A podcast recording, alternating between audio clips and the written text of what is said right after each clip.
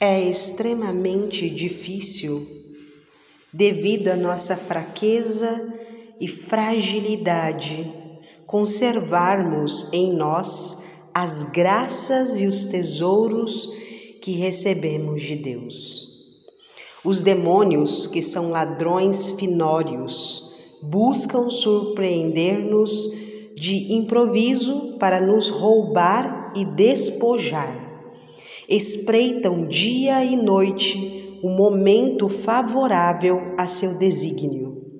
Andam incessantemente ao redor de nós, prontos a devorar-nos e, pelo pecado, arrebatar-nos no momento tudo que em longos anos conseguimos alcançar de graças e méritos.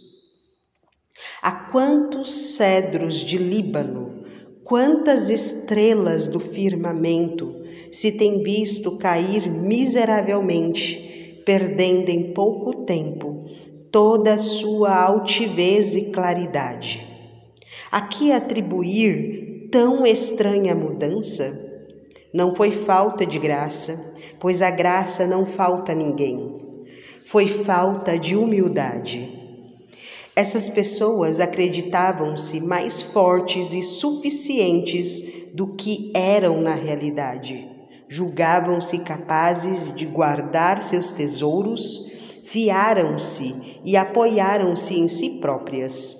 Creram sua casa bastante segura e bem fortes os seus cofres para guardar o precioso tesouro da graça.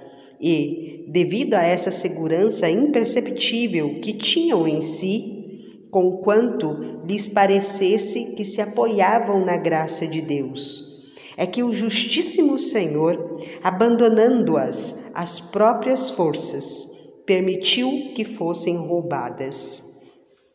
É difícil preservar na justiça por causa da corrupção do mundo.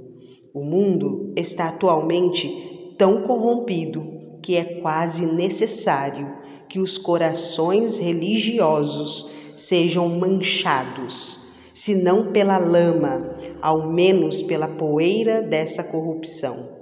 De modo que se pode considerar um milagre o fato de uma pessoa manter-se firma no meio desta torrente impetuosa, sem que o turbilhão a arraste.